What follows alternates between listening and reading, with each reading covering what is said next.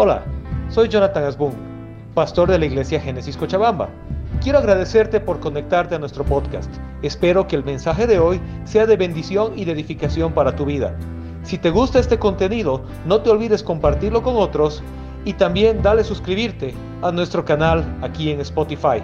Que Dios te bendiga. Pero entremos en el tema de hoy. El tema de hoy tiene un título un poco interesante. Se llama Crisis Existencial. A ver, ayúdenme para que no se duerman entre el calorcito. ¿Pueden decir conmigo crisis existencial?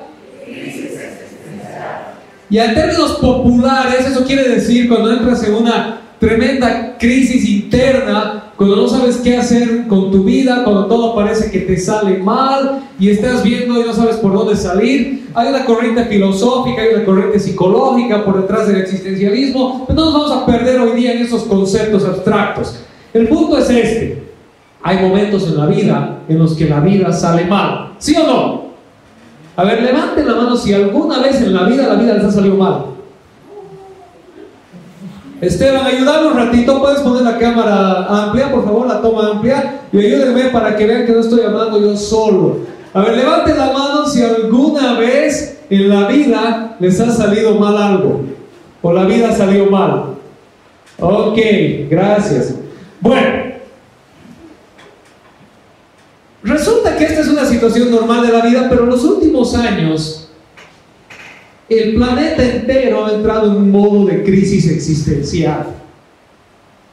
De repente, en marzo del año pasado, del 2020, para los que nos vean en el futuro y digan, ¿cuándo sucedió eso? El mundo se detuvo.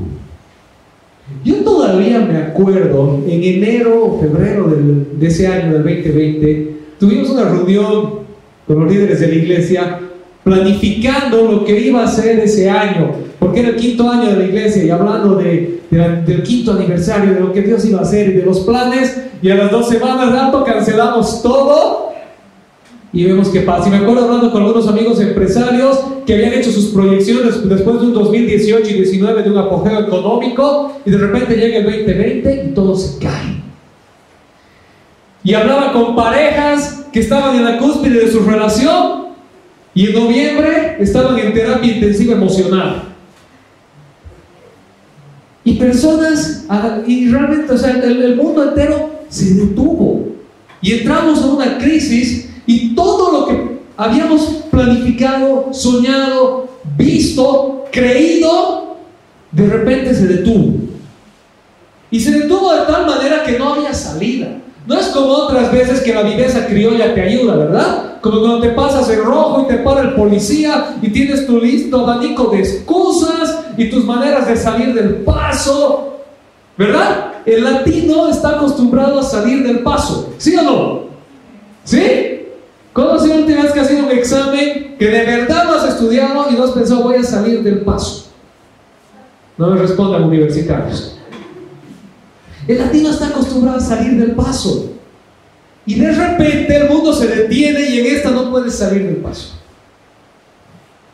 ¿Me entiende? No le puedes hacer el quiebre al virus.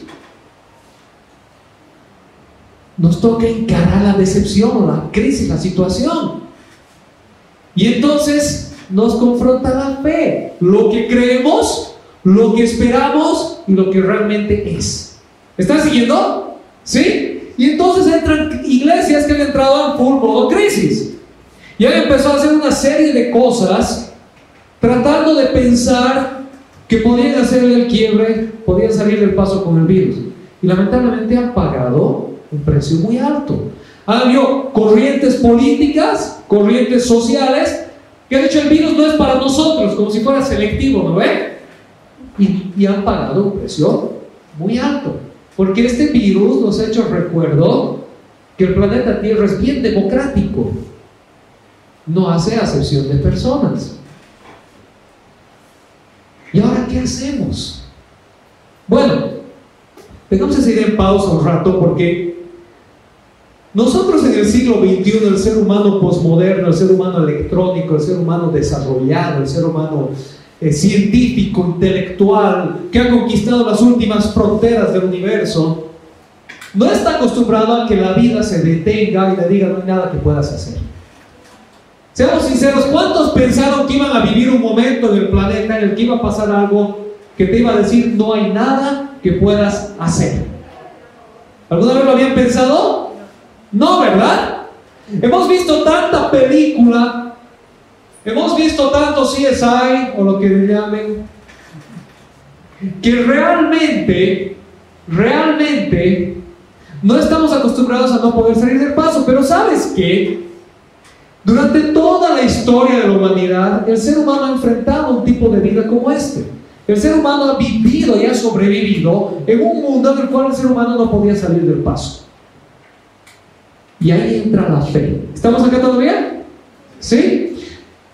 Y entonces vamos a un momento en la historia en el que una persona en particular y un grupo de personas que por lo general lo seguían se enfrentaron con algo así.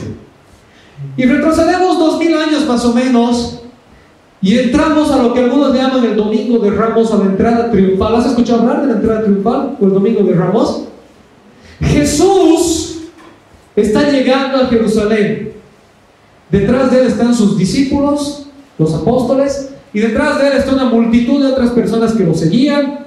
Y cuando Jesús está entrando a Jerusalén, la gente, la multitud empieza a alabar a Dios, empieza a tener mucha algarabía, empieza un ambiente de celebración y empiezan a decir, Osana, gloria a Dios a las alturas, bendito el que viene en el nombre del Señor, y empiezan a poner palmas y Jesús entra entrado en una figura profética sobre un burrito, la señal clara de que el, Cristo, el Mesías, ahorita vamos a ver para los que no conocen ese término, había llegado y el pueblo de Israel iba a ser restaurado.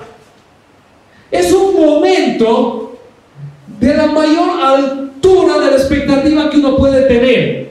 Todo lo que ellos habían esperado durante 400, casi 500 años, estaba sucediendo delante de sus ojos. ¿Te imaginas? ¿Te imaginas que delante de ti esté pasando lo que siempre habías esperado? ¿Te acuerdas el día que has defendido tu tesis y te han dicho sí? Y luego has entrado a tu colación. Que es el momento especial, ¿verdad? Lo logré. Por fin. Nunca más. ¿Sí o no? Así estaban los israelitas, los discípulos ese día. Por fin, aquí está, lo logramos, nunca más. Esa era la misma. Imagínate tu, tu sentimiento cuando has entrado a tu acto de colación o cuando te has, salido bachiller, de victoria, de logro, de satisfacción, ese era el sentimiento que ellos tenían multiplicado por dos mil. ¿Sí?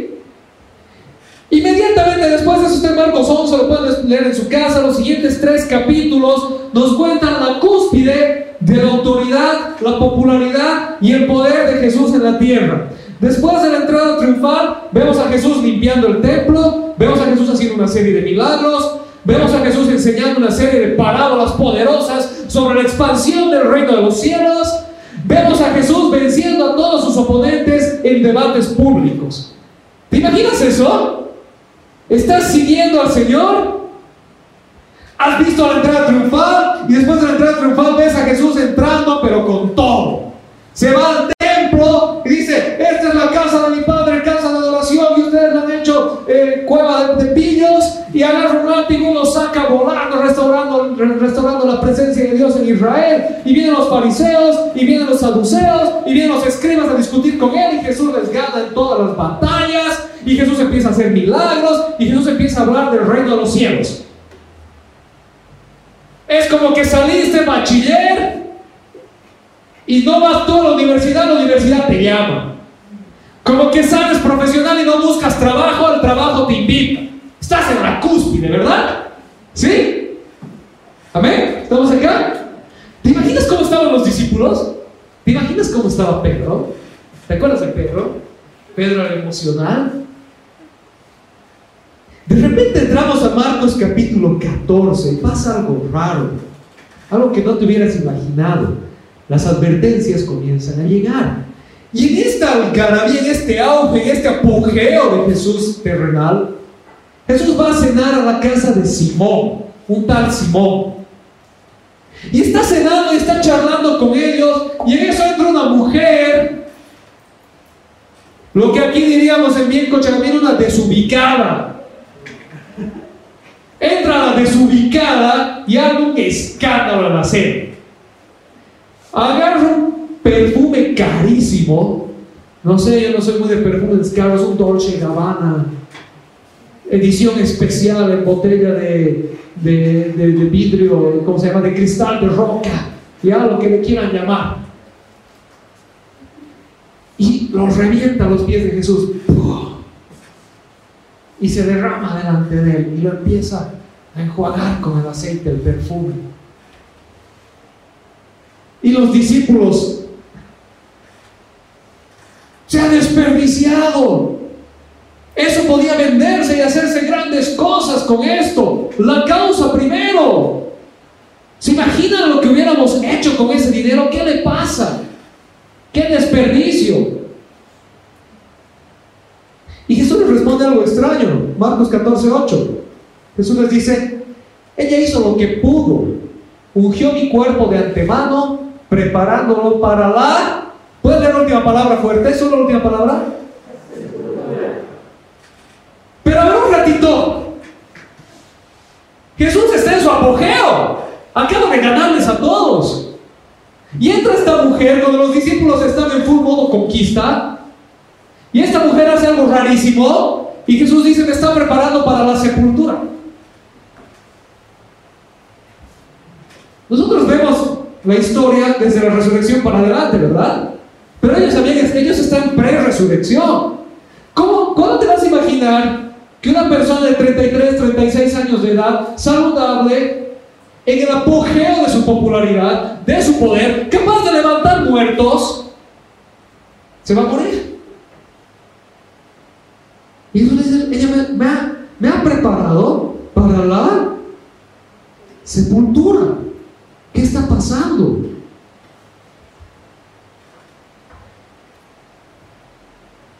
Lo que ellos no entendían era que esta mujer había realizado un acto profético. Ahora están de moda los actos proféticos, ¿verdad? Pero el de esta mujer era de verdad. Ella hizo algo que nadie más se imaginó que se podía hacer o había entendido. Jesús iba a morir y la gente no lo entendía.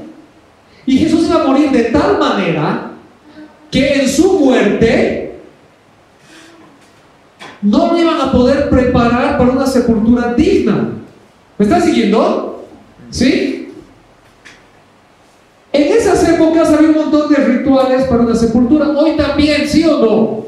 Cuando alguien fallece, llamamos hoy a la funeraria. La funeraria viene y ¿qué hace? Te pide la ropa, ¿verdad? Y lo alistan y lo preparan y lo meten al cajón y lo vendamos por una cantidad de tiempo y lo enterramos y nos despedimos. ¿Sí o no? ¿Sí? Siempre se prepara, se hace algo alrededor de una persona que ha fallecido para recordar su vida, para mostrar respeto, para amar a la familia, ¿verdad? Jesús iba a morir de tal manera, de una manera tan violenta, tan repentina, que esto no iba a ser posible. No iban a poder hacer esto. Y Jesús le dice, ella ha venido y me ha preparado a mí de antemano para esto. Porque cuando yo muera, no se va a poder llevar a cabo, así que ella lo está haciendo de manera profética, de manera preventiva. ¿Me están siguiendo? ¿Están acá todavía? ¿Sí? Jesús les dice, les anuncia que él iba a morir.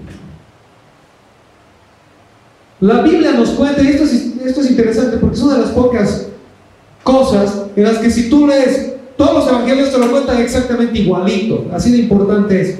Inmediatamente después de esta escena Judas decide traicionar a Jesús. Judas se para y se va a traicionar a Jesús y ahorita vamos a ver por qué. Pero antes de eso quisiera que me ayuden ahora así a definir esta palabrita, Mesías. Jesús era el Mesías. ¿Qué era el Mesías para ellos? ¿Qué era el Mesías en sus tiempos? ¿Qué era el Cristo? Cristo y Mesías son sinónimos, por si acaso. ¿Ya?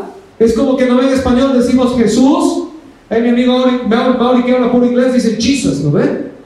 Entonces, Jesús, Jesus, son la misma palabra en otro idioma, ¿verdad? ¿Están acá? Mesías, Cristo, son, uh, Mesías está en hebreo, Cristo está en griego. En tiempos de Jesús, el Mesías era una figura esperada por los judíos de sus épocas, un rey triunfador que derrocaría las autoridades corruptas, haría grandes señales y milagros de parte de Dios, expulsaría a los invasores y restauraría el reino de Israel a su vieja gloria. Reuniría al pueblo de Israel disperso por todo el mundo. Quiero que, escúchame bien, no se me distraigan se me El Mesías era una figura triunfal, ¿puedes decir triunfal? Victoriosa. La idea del Mesías era un tipo que iba a llegar ungido por Dios, iba a hacer milagros, iba a hacer señales, iba a hablar la palabra de Dios, la gente se iba a volcar hacia Dios, la gente iba a ver y alabar a Dios por medio de la obra del Mesías, y el Mesías iba a entrar con patada voladora, iba a limpiar el templo, y después de limpiar el templo, se iba al Sanedrín, a las autoridades corruptas, y los iba a sacar vendiendo almanaques, y luego se iba a ir con un ejército contra Roma, y le iba a ganar al César, y luego iba a restaurar el reino de Salomón, iba a traer a todos los judíos de todo el mundo. ¿Vamos acá? Esa es la realidad de ellos. Ahora, ubicate en tiempo y espacio, parate en ese momento. ¿Qué acababa de hacer Jesús? Acababa de entrar al templo, ¿sí o no? Acababa de limpiar el templo. Estaba en el auge de su popularidad.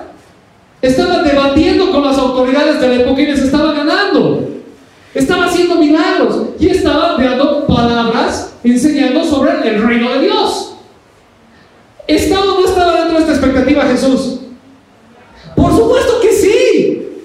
¿Y qué esperaban los discípulos? Era que se cumpla, que se cumpla la siguiente parte. Que Jesús iba a hacer era amasar su ejército y iba a ir a establecer el reino de Dios en esta tierra. Y Jesús les viene diciendo que la cosa no era así. Jesús les viene diciendo, tu expectativa del Mesías es tu expectativa, no es lo que Dios ha dicho. Porque se están olvidando, Jesús les decía reiteradas veces a los discípulos, se están olvidando que el Mesías tiene que sufrir, que su vida tiene que ser entregada al rescate por muchos, que tiene que bajar para volver a subir. Ahora te hago una pregunta. ¿Cuántas veces tú tienes una expectativa y tu expectativa ha sido confrontada con la realidad? Y ahí entramos en lo que se llama negación. Porque ves la realidad, pero no la quieres aceptar. Porque tienes una expectativa. Y tu expectativa es santa, es justa, es buena, es divina. Y no la quieres aceptar. ¿Me estás siguiendo? ¿Sabes dónde se ve mucho esto? En las parejitas jóvenes. Cuando se pintan un Ken y una Barbie mental, y en realidad tienen un ogro, y no vamos a decir qué, Y la expectativa y la realidad están en un choque, pero ellos no. O sea, la expectativa es la expectativa y la realidad se va como el móvil, ¿no ve? ¿Sí? O con los papás, ¿verdad? Cuando tu hijo es un pandillero, malandro, maloliente, pero es tu santo palomo, ¿no ve? Es bueno. ¿Él le ha roto la nariz a su compañerito? No. ¿Él envenenó al gato de la vecina? No. Razón debe tener nuestra expectativa versus la realidad.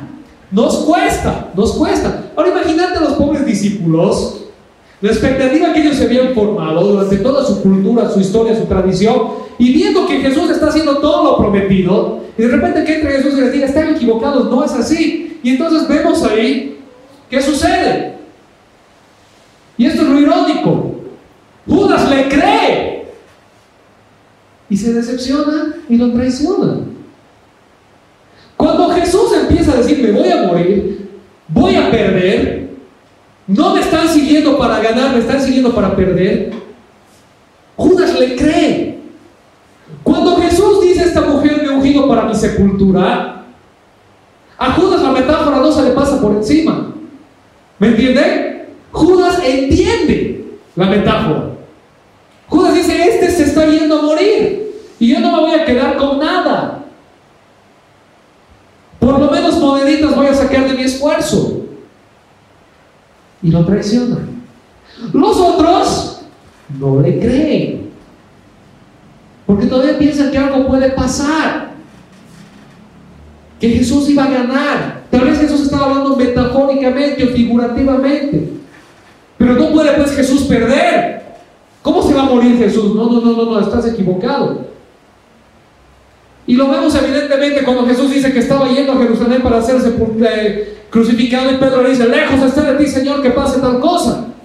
Y Jesús lo viene y dice, apártate de mí Satanás, me tropiezo. ¿Conocen esa historia? ¿Sí? Los discípulos no creían, no creían porque tenían una expectativa. Expectativa versus realidad. ¿Te estás identificando? ¿Sí? No en la situación de Jesús, pero en la vida. ¿Cuántas veces nos formamos expectativas y la realidad nos, nos golpea? Y la realidad nos confronta. Y tenemos dos opciones. Y la opción de Judas fue traicionar a Jesús. Si Dios no cumple mis expectativas, entonces Dios está equivocado y yo voy a buscar cómo salir con ganancia. La, de los discípulos puede decir, Señor, no entendemos, somos miopes espirituales, pero seguimos aquí aquí estamos. Tú sabes más. ¿Están acá? ¿Me están siguiendo? Bueno, entonces, después de todo eso, viene la Santa Cena. Jesús les vuelve a decir lo que iba a pasar.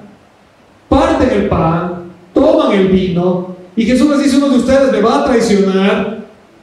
Y los discípulos dicen, ¿seré yo Señor? ¿Seré yo Señor? Todos todavía confundidos. Y entonces inmediatamente después de eso Jesús les anuncia algo. Y aquí vamos a ver a lo que yo he denominado Pedro el Valiente. A ver, ¿pueden decir conmigo Pedro el Valiente? Pedro el Valiente. Varias veces tú y yo hemos sido Pedro el Valiente, ¿lo ve? ¿Sí? Yo nunca, jamás el héroe lo hará, pero yo no. Entonces Pedro el valiente aparece aquí. Y Jesús les está hablando Marcos 14, 27 al 31. Todos ustedes me abandonarán, les dijo Jesús, porque está escrito, el al pastor y se dispersarán las ovejas.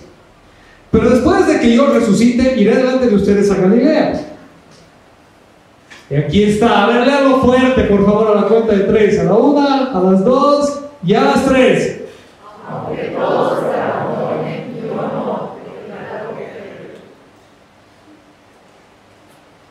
Pedro el valiente. Aunque todos lo hagan, yo nunca. Yo no. Te aseguro, le contestó Jesús, que hoy, esta misma noche, antes de que el gallo cante por segunda vez, me negarás tres veces. Ayúdame con Pedro. Una, dos, tres.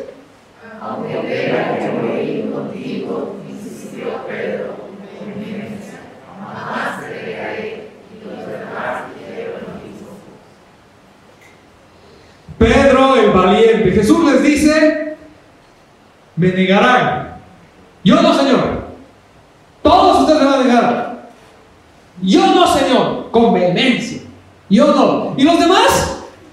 No se quieren quedar atrás, yo tampoco. Si Pedro no te deja, yo tampoco. Mira, Señor, a mí, a mí, a mí. ¿No es?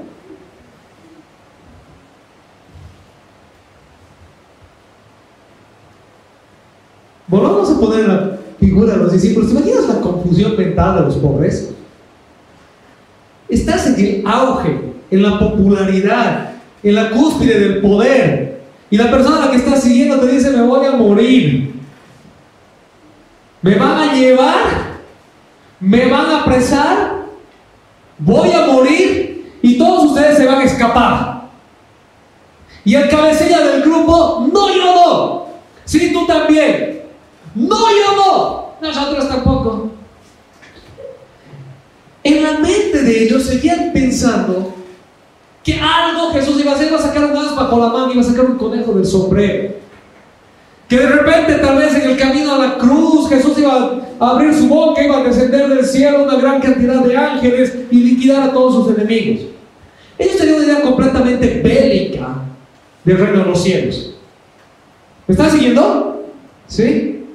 ¿Y qué pasa inmediatamente después de eso? Terminan de cenar, va a Getsemaní, Jesús está orando toda la noche, pidiéndole al Señor por fuerza, pidiéndole a Dios que esté ahí. Dice que los ángeles lo estaban ministrando y los discípulos roncando. Y Jesús va y los despierta, oren conmigo, sí, sí, Señor. Vuelve. Otra vez lo despierta, ya pues changos, oraremos, mañana se viene lo serio. Ya, ya, Señor, oraremos, oraremos. Como buenos cristianos del siglo XXI, ¿no ven? Oraremos, ya vamos a orar. No hay nadie. Estaba ahí roncando. Y al final Jesús decía que se duerma nomás. Y lo que estaba orando Jesús, llegan los soldados con Judas, Jesús es apresado, lo llevan a un juicio, le hacen un juicio falso, lo, lo llevan de Pilatos a Herodes, de Herodes a Pilatos y toda la historia. Conocen ustedes toda la historia, ¿verdad? Pilatos lo presenta, Pilatos piensa que Jesús es justo, no lo quiere condenar, trata de convencer a los judíos, pero los judíos están bien metidos en la idea. Y en medio de todo ese afán, en medio de esa noche, Marcos nos cuenta sobre Pedro, el cobarde. ¿Se acuerdan de Pedro el valiente? ¿Sí? Ahora entramos a ver a Pedro el cobarde. Antes de eso, cuando se lo llevan a Jesús, ¿qué piensan que pasa con todos los yo tampoco, Señor? ¿Se acuerdan quiénes son los yo tampoco, Señor? ¿Qué piensan que pasa con todos ellos? Se hacen humo, como Jesús les dijo, salen corriendo.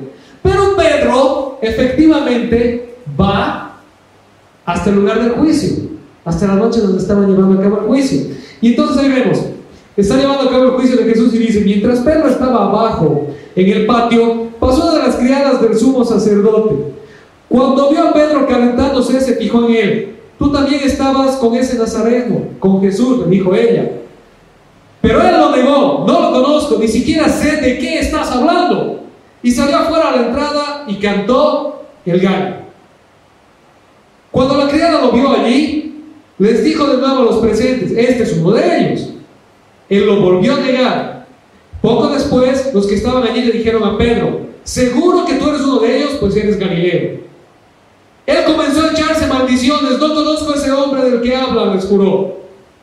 Al instante, un gallo cantó por segunda vez. Pedro se acordó de lo que Jesús le había dicho antes de que el gallo cante por segunda vez, me negarás tres veces y se echó a llorar. Y aquí llegamos a la crisis existencial de Pedro. Este es el momento en el que el mundo de Pedro se derrumba. Este es el momento en el que Pedro se da cuenta, no hay vuelta atrás, no hay as bajo la manga, no hay cómo darle la vuelta a esto. Así es. ¿Has enfrentado una vez ese momento en tu vida? En el que la realidad te ha golpeado, se te han acabado los planes, se te han acabado las ideas, se te han acabado las expectativas y simplemente te has enterado de que así es. No hay otro más. Y Pedro entra en crisis existencial y se pone a llorar. Y se pone a llorar y se derrumba. Y sale. Jesús es juzgado es humillado y es crucificado y en la escena de la crucifixión, ¿quién no estaba? Pedro. El único apóstol que fue a la cruz fue Juan, con María. La famosa escena del Evangelio de Juan, ¿verdad? Mujer, este es tu hijo, este es tu. Eh, eh, eh, mujer, él, él, es tu hijo, hijo, él es tu madre. Y Jesús le está diciendo en otras palabras a Juan, cuidado. Se ha quedado sin mí, cuidado. ¿Ya? Pero para Pedro esa noche todo había terminado. Se acabó sus sueños, sus metas, sus expectativas, por lo que había dejado todo atrás, por lo que había renunciado a todo. Todo lo que había confiado se derrumbó. ¿Están acá? Crisis existencial. ¿Te puedes identificar un poco más con Pedro ahora? ¿Sí? Cuando todo se acaba, se derrumba, cuando no hay nada que puedas hacer. Tenemos una imagen que les quiero mostrar. ¿Me pueden ayudar en multimedia?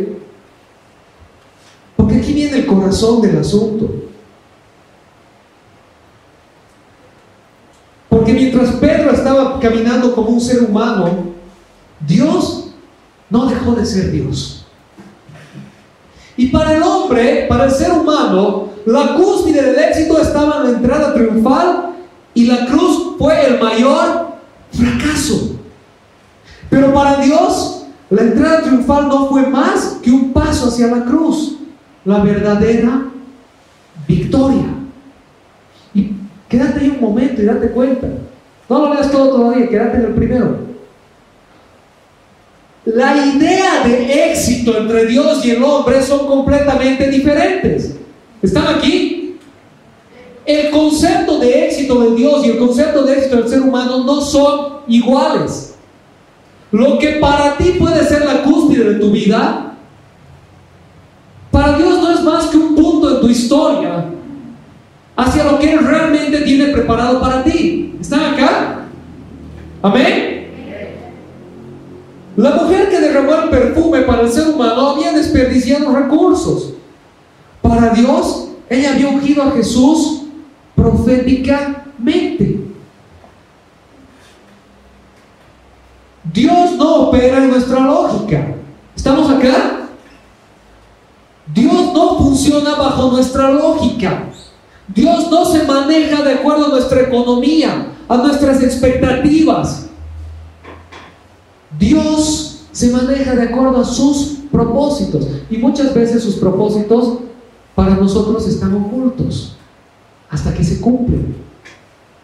Ahí viene el famoso versículo de Isaías que algunos repiten como logos. Mis planes son más grandes que sus planes, mis caminos más altos que sus caminos, dice el Señor. ¿Han escuchado eso alguna vez? ¿Sí? Para el hombre había la esperanza de que Jesús haga algo antes de morir. Para Dios, la muerte en la cruz era lo que vino a hacer. Detente un segundo en esto. Para ellos, para los discípulos, tenían la expectativa hasta el último momento de que Jesús iba a sacar un, conejo del sombrero. Pero Jesús no vino a sacar un conejo del sombrero, vino a la cruz. ¿Sí me entiende? ¿Y cuántas veces en la vida nosotros volvemos a esa misma, idea? Tenemos la expectativa de que Dios saque un conejo del sombrero en nuestra vida. Y Dios te dice, no. Porque es para ese propósito para el que estás aquí. Eso es lo que le estás huyendo. Eso que no quieres afrontar. Eso que te parece una decepción, que te parece un fracaso, que te parece absurdo, es para lo que te he traído aquí. ¿Me estás siguiendo? Para el hombre todo había sido pérdida y fracaso. Para Dios la verdadera victoria estaba a punto de ser revelada. Cuando todo se acabó para el hombre, cuando Pedro vio el mundo caerse y salió llorando, totalmente derrumbado, destruido, derrotado. Cuando el ser humano pensó que había crucificado a Jesús, cuando Satanás pensó que había ganado la victoria, Dios tenía preparado ahí sí un as bajo la manga. Porque tres días después, ¿qué pasó? Cristianos, fuerte, ¿qué pasó tres días después? Resucitó. La expectativa de los seres humanos se acabó cuando Jesús no hizo lo que ellos querían. Pero Jesús no vino a hacer lo que ellos querían. Jesús vino a hacer la voluntad del Padre. La voluntad del Hijo. y la voluntad del Espíritu Santo, que eran redimir a la humanidad, restaurar su relación con nosotros, rescatarnos del poder de la muerte y el pecado. Y en la cruz Jesús lo hizo. Y cuando todo era fracaso, cuando Satanás estaba celebrando y cuando el mundo se olvidó de un Mesías más, Jesús resucita. Jesús resucita. Y Jesús dice, no es a tu manera, no es en tu tiempo, no es en tus expectativas, es en mí. ¿Me están siguiendo? ¿Están acá? ¿Amén? Entonces vemos la escena de la resurrección. Cuando pasó el sábado, María Magdalena, María la madre de Jacobo y Salomé compraron unas especies aromáticas para ir a ungir el cuerpo de Jesús. ¿Te acuerdas? A Jesús lo enterraron tan de golpe que no pudieron hacer los rituales de un entierro. Esta otra mujer lo había, lo había ungido proféticamente. Pero las mujeres, ¿dónde están las mujeres? Levanten la mano, mujeres. Las mujeres, hombres, denles un aplauso a las mujeres, por favor. Porque cuando Pedro y los doce se habían hecho humo, ¿quiénes fueron al día siguiente a hacer los rituales? Las fuertes, las mujeres. Valientes, llenas de fe, que no se escaparon ante la derrota. ¿Sí o no? A ver, pónganse la mano al pecho. ¿Quién maneja? ¿Quién tiene más fortaleza emocional cuando el mundo se derrumba? Muchas veces las mujeres. ¿Sí? Cuando tú te ves como un fracasado, tu mamá, tu esposa, muchas veces tu hija, es la que está ahí para levantarte, para escucharte. ¿Sí o no? Dios las ha diseñado con una gracia diferente. Las mujeres. Entonces las mujeres van. Y muy de mañana, el primer día de la semana, apenas salido el sol, se dirigieron al sepulcro. Iban diciéndose unas a otras, ¿quién nos quitará la piedra de la entrada del sepulcro? Porque no hay hombre que venga con nosotros a mover la piedra, bola de que se han hecho humo. Pues la piedra era muy grande, pero al fijarse bien se dieron cuenta de que estaba corrida. Al entrar en el sepulcro vieron a un joven vestido con un manto blanco sentado a la derecha y se asustaron. No se asusten, les dijo. Ustedes buscan a Jesús el Nazareno, el que fue crucificado. Ha resucitado. No está aquí. Miren el lugar donde lo pusieron. Jesús tenía un plan desde el principio. No era el plan de la gente, no era la expectativa del hombre, era el plan de Dios. Pero Él lo tenía desde el principio. Cuando el mundo se cayó para el hombre, cuando el mundo se cayó para Pedro, para Jesús no. Jesús ya tenía un plan. ¿Me estás siguiendo? Cuando tu mundo se cae, a Jesús no se le ha caído. Él sigue teniendo un plan. ¿Amén? ¿Estamos acá? Bueno, la Biblia no nos cuenta mucho más, perdón, Marcos no nos cuenta mucho más acerca de los discípulos en ese momento. Pero si empezamos a leer los otros evangelios, nos vamos a dar cuenta que Primero se ocultaron, después de ocultarse se fueron a hacer lo que siempre hacían. ¿Sí? Primero se escondieron por si acaso nos vengan a buscar a nosotros más, Señor, ayúdanos por favor, Dios mío. No, Valientes. Y después de que vieron que no les pasaba nada, vamos de pesca. Vamos a hacer lo que sabemos hacer. Una bonita experiencia, hermano. Yo amaba la iglesia pero amo más el negocio. Los discípulos se fueron a hacer su vida, decepcionados, rendidos, derrotados, pero en esta escena Marcos la comprime. Y Marcos 16, 7 dice algo súper lindo. ¿Qué le dice el ángel a las mujeres? Pero vayan a decirles a los discípulos y ¿a quién? A Pedro. Él va delante de ustedes a Galilea. Allí lo verán tal como les dijo. Vayan a, decir, a decirle a los discípulos y a Pedro.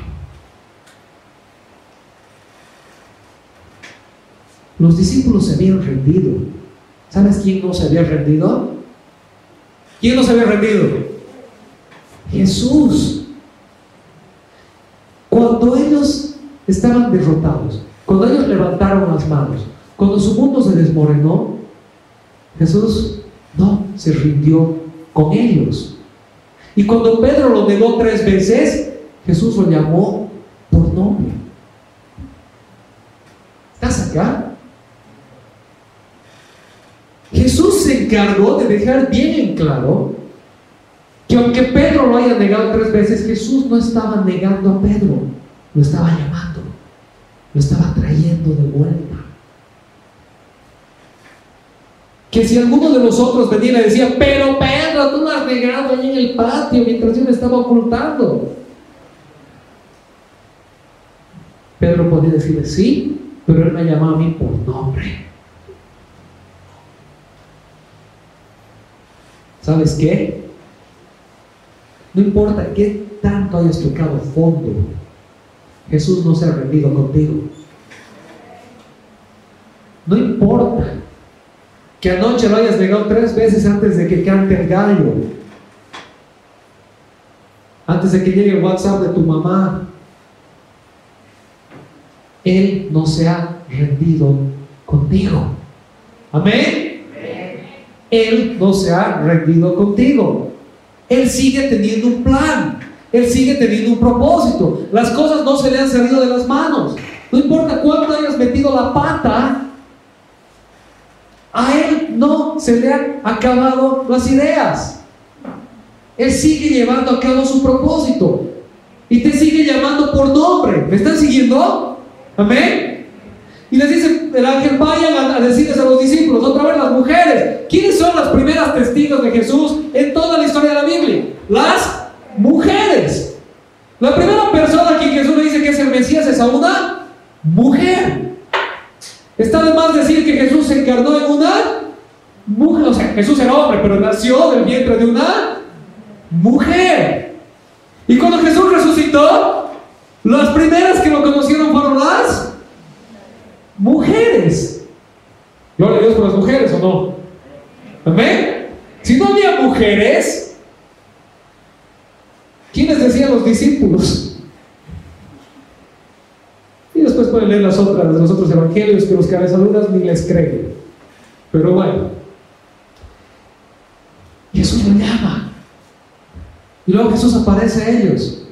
Y sucede algo especial. Jesús les da el Espíritu Santo. ¿Y saben qué pasa con Pedro después de eso? Ya estamos terminando. ¿Saben qué pasó con Pedro después de encontrarse con el Jesús resucitado? Y recibir el Espíritu Santo. Están en Pentecostés en Jerusalén, hay gente de todo el mundo. Y están todos en un momento de crisis de fe. Están hablando en lenguas. Y están saltando y adorando a Dios. Y toda la gente alrededor dice, estos están borrachos, ¿qué les pasa? ¿Y quién se para y habla ahí? ¿Quién da más? Pedro. Pedro se para y predica el Evangelio. Y empieza a predicar. Y empieza a hacer señales de poder. Y lo llevan ante el concilio y lo latiguean. Y Pedro sale contento y lo meten a la cárcel. Y un ángel lo saca. Y al final llega a Roma y en Roma lo crucifican de cabeza. Quiero que me entiendas esto. Ese mismo Pedro que se había cobardado y había salido corriendo antes de la cruz, después de encontrarse con el Jesús resucitado, va a la cruz por su fe. Ya no era más cobarde, porque había conocido y había aprendido a confiar en el plan de Dios. ¿Están acá?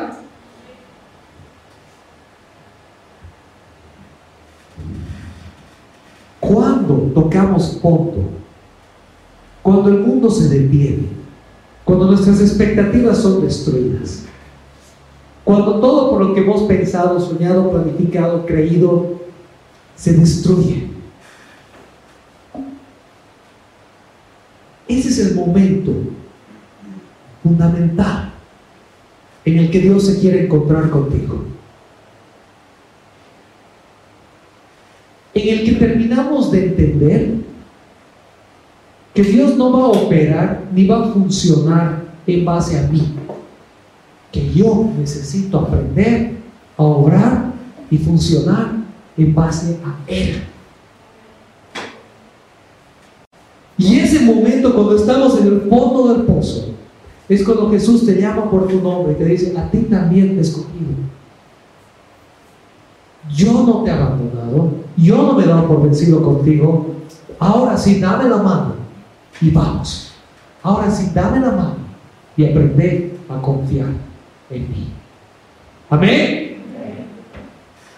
Y cuando te encuentres con ese Jesús resucitado, que te levanta del abismo y te encamina, nunca más vas a volver atrás. Nunca más vas a volver atrás. Voy a cerrar con algunos puntos de conclusión, pero antes solo quiero que esto no se te escape por encima. Que no se te pase así como los discípulos les pasaba por encima. Mientras Pedro y los discípulos seguían a Jesús, según Pedro y los discípulos pensaban que Jesús iba a orar, Pedro y los discípulos iban camino al fracaso y a la decepción. ¿Me estás siguiendo? Cuando Pedro y los discípulos aprenden a seguir a Jesús, no en base a lo que ellos querían, creían o pensaban, sino en base a lo que Él les dijo, Pedro y los discípulos nunca más se echan para atrás. Pedro y los discípulos avanzan de la mano del Señor y eventualmente, en base a la predicación de ellos, el mundo entero es transformado. Amén. Ahora tú y yo. La primera pregunta es esta. ¿Estás siguiendo a tu Dios? ¿Estamos siguiendo a Dios en base a nuestras ideas, nuestros objetivos, nuestros estereotipos, nuestros paradigmas? Pues hemos aprendido a seguir a Dios en base a Él, a sus ideas, sus propósitos, sus planes. Cuando podamos encontrarnos con ese Cristo resucitado, aprender a confiar en Él, entregarnos a Él, amarle a Él y decir, Señor, el mundo se ha detenido, todo mi mundo se ha derrumbado, yo sé que tú tienes un plan. Yo sé que tú estás en control.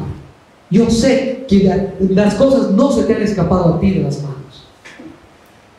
Ese momento nos vamos a levantar como Pedro en Pentecostés y vamos a proclamar al mundo que Él está vivo, que Él es real.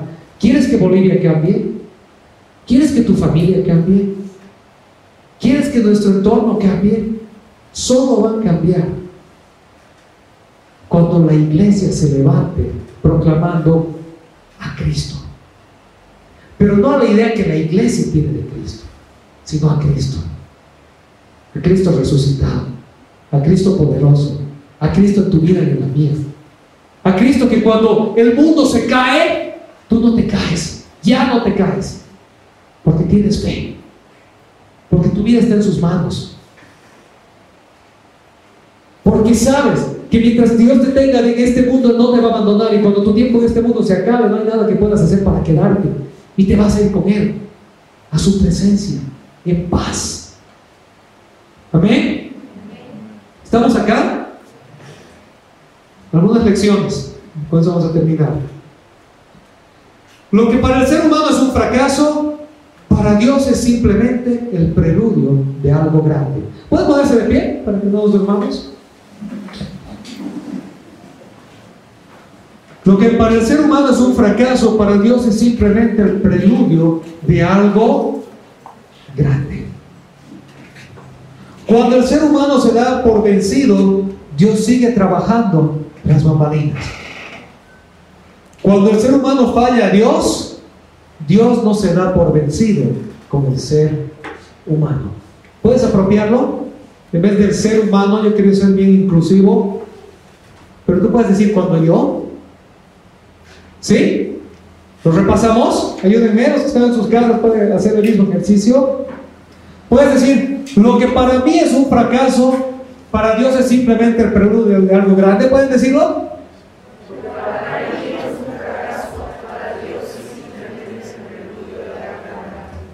Cuando yo me doy por vencido, Dios sigue trabajando tras bambalinas. Les toca.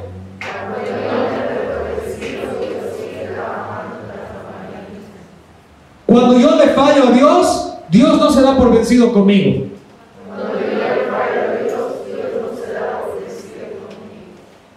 Cuando atravieso una crisis existencial, puedo confiar que Dios no está en crisis y que Él tiene un plan.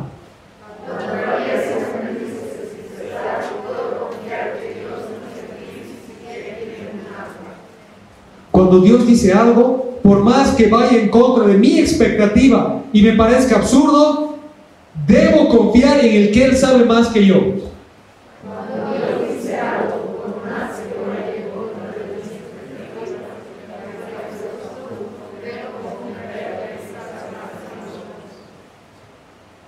Pedro en sus fuerzas terminó por negar a Jesús y huir.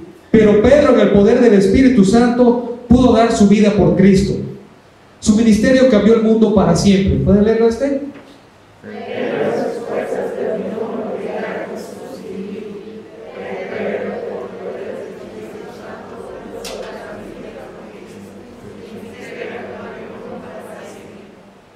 Hoy yo, en mis fuerzas, terminaré siempre por negar y huir. Pero en el poder del Espíritu Santo podré llevar adelante el propósito de Dios para mi vida.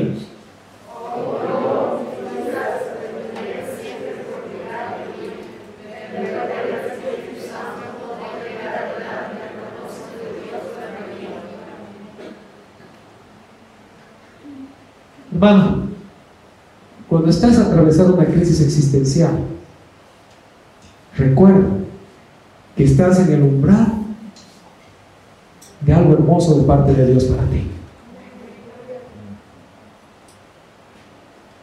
Solo pon tu mirada en Cristo.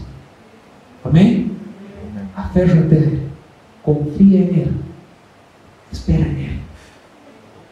Él resucitó, Él vive y Él te ha llamado por nombre. Amén. Amén. ¿Oramos? Señor, te damos gracias el día de hoy. Gracias, Señor, por tu infinito amor. Gracias, Señor, porque no hay crisis, no hay fracaso, no hay derrota, no hay pandemia que escape a tus manos. Porque en medio de todo esto, Señor, tú tienes planes y propósitos divinos. Porque, Señor, tú sigues estando ahí. Y tú lo que más quieres es que te podamos conocer aún más íntimamente en medio de la crisis. Que podamos poner nuestra mirada en ti y reconocerte. Y aún, Señor, esas veces que hemos fracasado, que te hemos negado, que hemos caído como Pedro, gracias porque tú nos recuerdas que para ti ese no es el fin. Que tú sigues estando vivo, que tú sigues teniendo un plan y que tú nos sigues llamando por nombre para ser restaurados, Señor, en ti. Ayúdanos, Señor, a caminar en tus fuerzas, a confiar en tu plan, a depender de tu espíritu y hacer un testimonio tuyo al mundo que no te conoce, Señor. Gracias te damos, Padre, y oramos en el nombre de Jesús. Amén. Amén. Realmente espero que el mensaje haya sido de bendición y que la historia de Pedro nos ayude a levantarnos en fortaleza, aún en las mayores crisis existenciales. Si este mensaje te ha ayudado y te ha bendecido, ¿le puedes dar un aplauso al Señor?